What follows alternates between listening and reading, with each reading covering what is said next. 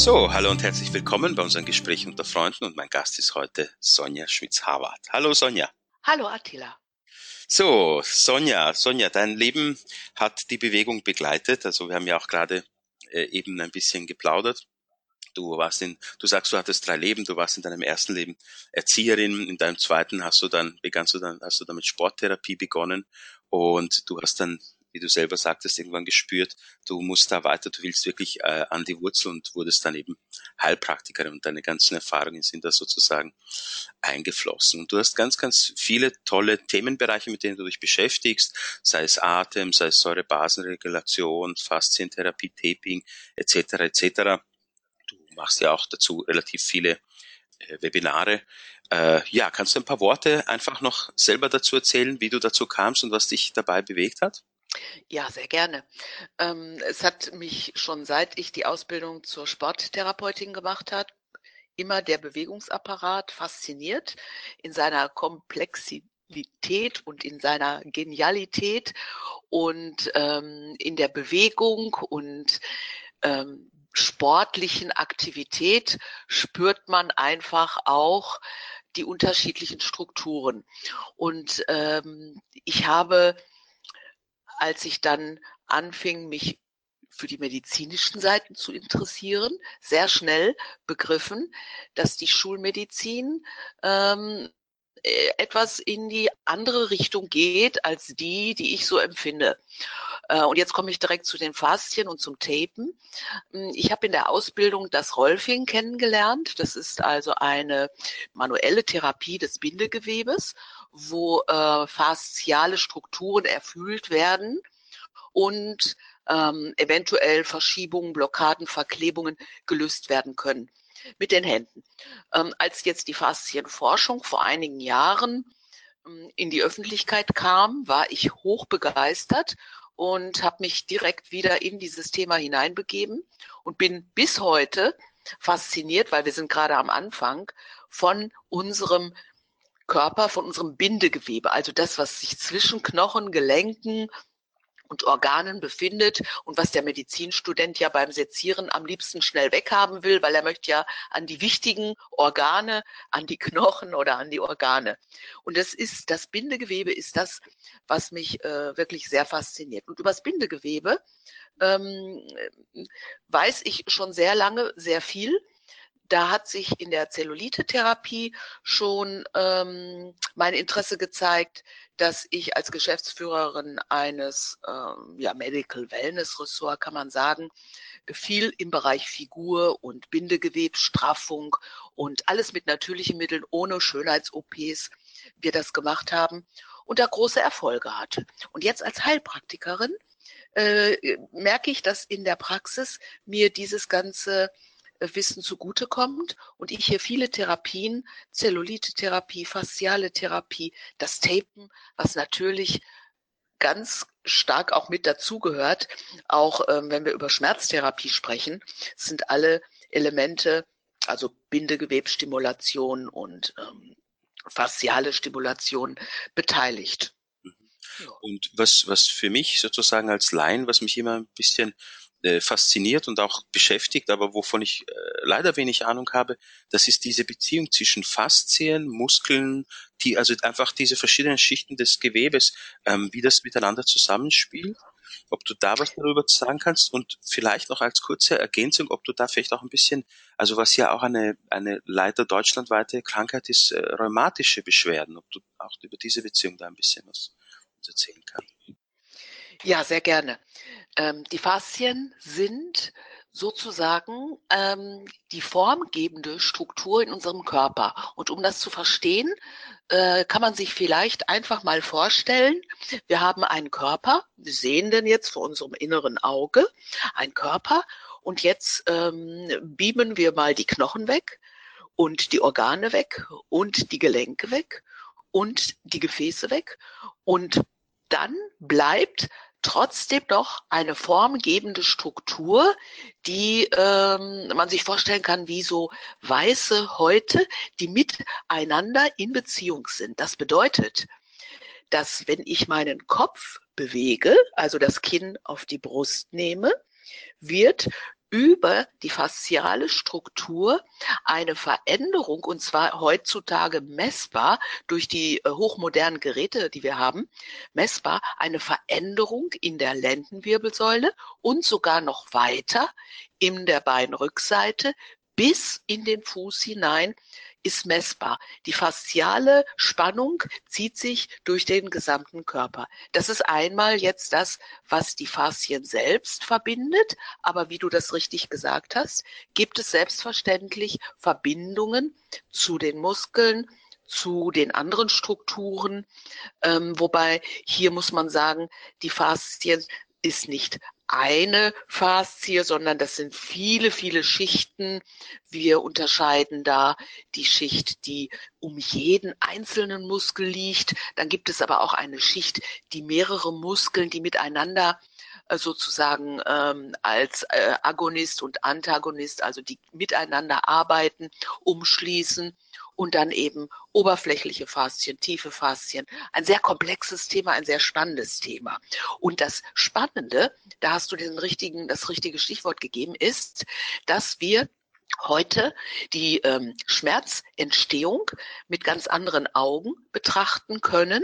Und das ist gerade Gegenstand der aktuellen Forschungen, äh, dass bestimmte Zusammenhänge erforscht werden, dass zum Beispiel der Rückenschmerz, der viele Jahre immer auf Bandscheibenproblematik äh, geschoben wurde, dass heute klar ist, es gibt Menschen, die haben überhaupt nichts an der Bandscheibe und haben trotzdem immer Rückenschmerzen. Und da weiß man eben, dass die ähm, Rückenfaszie ist eine sehr komplexe und sehr ähm, stabile Faszie. Und wenn dort Verklebungen sind, hat es direkte Auswirkungen, weil die Schmerzrezeptoren sitzen in den Faszien und reagieren sofort, wenn dort aufgrund von Übersäuerung zum Beispiel wäre auch ein Faktor oder äh, Verklebung aufgrund von ähm, ständiger einseitiger Bewegung, also den ganzen Tag sitzen, sich nicht bewegen. Das sind so die Ursachen. Und da kann man eigentlich auch ähm, zum Beispiel eher verstehen, warum die Fibromyalgie, das ist übrigens äh, das Krankheitsbild, was ich so in der Praxis auch als Schwerpunkt immer herausstelle, weil die Fibromyalgie ist so komplex ähm, wie, wie der Mensch selbst und deswegen sind die Symptome auch so komplex und das Krankheitsbild. Und da weiß ich, dass viele Patienten hier in der Praxis ähm, allein durch die Faszienbehandlungen und die Faszienstimulation eine deutliche Verbesserung äh, ihres Krankheitsbilds erleben. Mhm. Und du hast jetzt die Säurebasen äh, erwähnt. Was kann man da tun in Richtung Säurebasenregulation? Säurebasenregulation ist äh, ein ganz wichtiger Therapiebaustein in meiner Praxis. Ähm, eigentlich bei allen chronischen Erkrankungen, Zivilisationserkrankungen, wie wir sie ja nennen. Und der Name kommt ja daher, dass es diese Erkrankung eben erst gibt, seit wir eine Zivilisation haben. Und da hat sich in dieser Zeit so viel verändert an unseren Lebensumständen, an unserer Art und Weise, wie wir leben, ähm, an der Belastung, unserer Erde, an der Belastung unserer Luft, an der Belastung unseres Körpers, selbstverständlich der Weltmeere, äh, dass wir von einer globalen Übersäuerung sprechen können. Wir können auch darüber sprechen, dass äh, aufgrund der hohen äh, Emissionen, CO2-Emissionen auch der Sauerstoff immer weniger wird, der uns zur Verfügung steht, global gesehen. Die Regenwälder werden abgeholzt. Aber die Übersäuerung äh, führt dazu, dass wir erstmal Symptome bekommen, die so allgemein sind. Das sind einfach Müdigkeit, Leistungsschwäche, hm, Kopfschmerzen oder ich fühle mich irgendwie schlapp oder ähm, die gar nicht so konkret zu fassen sind. Und wenn man dann ähm, auf basische Lebensweise umschwenkt. Und jetzt kommt das Entscheidende. Säurebasenregulation ist nicht etwas, wo ich ein Basenpulver einnehme und dann habe ich mein, dann ist das erledigt, sondern Säurebasenregulation ist eine Lebensphilosophie, die mit dem basischen Leben, das heißt auch mit dem sich Pausen gönnen, miteinander respektvoll umgehen, das ist basisch im Gegensatz zu ähm, zu Gewaltherrschaft zum Beispiel sehr stark säureproduzierend. Ähm, Stress ist säureproduzierend. Liebe ist basisch. Und wenn ich dann über die Ernährung gehe, Obst und Gemüse basisch, säurebildend, Fleisch, Milch, tierische Produkte. Also da gibt's jetzt ganz viele Bausteine, die ich dann im Webinar genau erkläre. Mhm. Und ähm, ich habe ich hab einen deiner Artikel über Säurebasenregulation gelesen und was mich fasziniert hat, da ging es eben nicht nur um die innere Regulation, sondern auch um die äußere, also Basen, Fußbad und solche Dinge wurden da erwähnt. Wie, wie würdest du das jetzt gewichten? Wie wichtig ist dann auch die äußere Regulation? Ja, das ist eine ganz spannende Geschichte. Hier sprechen wir nämlich über die Haut. Die Haut als ein flächenmäßig größtes Organ und die Haut in ihrer Funktion auszuscheiden. Die Haut ist ein Ausscheidungsorgan und wird deswegen ja auch als Hilfsniere bezeichnet, die wir wunderbar nützen können, in der Säurebasenregulation, weil sie sozusagen unbegrenzt ausscheidungsfähig ist. Im Gegensatz zur ähm, Niere oder zum Darm, wo wir die Problematik kennen, äh, wenn da einfach zu viel ist, dann stockt es und dann gibt es im Körper diese ähm, organischen Probleme. Die Haut kann immer ausscheiden. Und das heißt, wenn ich über eine ähm, über ein Milieu, über ein basisches Milieu, das heißt pH über 7. Ich liege beispielsweise im Wasser mit einem pH von 8,5, das ist schön basisch, so basisch wie das Fruchtwasser, in dem wir gereift sind im Mutterleib. Ähm, wenn wir uns da reinlegen, dann geht über Osmose sozusagen die Hautbarriere öffnet sich und die Säuren können aus der Haut heraus. Und das sieht man auch im Wasser, ähm, dass sich dann so äh, Verfärbungen und Flockungen und so weiter zeigen, je nachdem, wie stark jemand übersäuert ist. Und auch diese gesamten Hauterkrankungen, ich habe viele Patienten mit Neurodermitis, Schuppenflechte, äh, sind alles ähm, Übersäuerungskrankheiten, weil die Haut sozusagen als Hilfsniere an ihre Grenzen kommt und es trotzdem immer wieder versucht und so die Säure auf der Haut zu entzündlichen Prozessen führt. Also das ist auch ein sehr komplexes komplexes äh, Thema und auch eine komplexe Erkrankung, Schuppenflechte und Neurodermitis. Wie ähnlich wie Fibromyalgie für den Bewegungsapparat. Und so von der Gewichtung her, äh, wie wichtig ist sozusagen die innere Regulation, die äußere? Ist, ist die innere, sage ich mal, mehr von Bedeutung, bewirkt die mehr oder, oder ist das mehr so Hand in Hand? Wie, wie würdest du? Die innere ist auf jeden Fall wichtiger. Der Körper heilt grundsätzlich immer von innen nach außen. Das bedeutet, ich kann über die Haut den, sage ich jetzt einfach mal, den größten Druck schon mal rauslassen. Wenn ich zum Beispiel eine Patientin habe mit einem akuten Gichtknie, dann kann ich mit basischen Wickeln dafür sorgen, dass ihr der Schmerz relativ schnell genommen wird. Das funktioniert sehr gut. Habe ich aber äh, ein komplexes Krankheitsbild, wo ich weiß, dass ich äh, mit der Säurebasenregulation von innen beginne und dann schließt sich an die Säurebasenregulation immer die Darmsanierung, die Ausleitung, so dass ich also auf organischer Ebene immer schaue, dass die Ausleitungsorgane wieder frei werden. Dann muss die Haut als Hilfsniere nicht mehr so viel arbeiten und ich kann sie wieder entlasten. Aber die Haut kann immer in äh, sozusagen als äh, Feuerwehr ähm, dafür sorgen, dass der Körper entschlackt, Säuren abgibt. Und wenn wir jetzt sozusagen schon hier an der Außenschicht sind, dann ist das andere Thema, das mich noch sehr beschäftigt, ist Taping. Also was kann man mit Taping alles erreichen? Wo kann man da helfend eingreifen? Mhm. Das Tapen ist ähm, eine faszinierende Technik, würde ich mal sagen. Das sind ja diese bunten Pflaster, die man überall sieht. Und man hat festgestellt, dass die oberflächlichen ähm, Faszien, also auch die Subcutis, also das, was direkt unter der Haut ist. Da gibt es auch eine muskuläre Schicht, die wir beeinflussen können. Und wenn wir das Tape, je nachdem mit welcher Technik wir es aufsetzen, dann können wir ähm, entweder stabilisierend wirken, wir können korrigierend wirken auf den Bewegungsapparat. Also ich denke jetzt mal an zum Beispiel Skoliose oder Hallux valgus, den ich relativ häufig hier in der Praxis tape.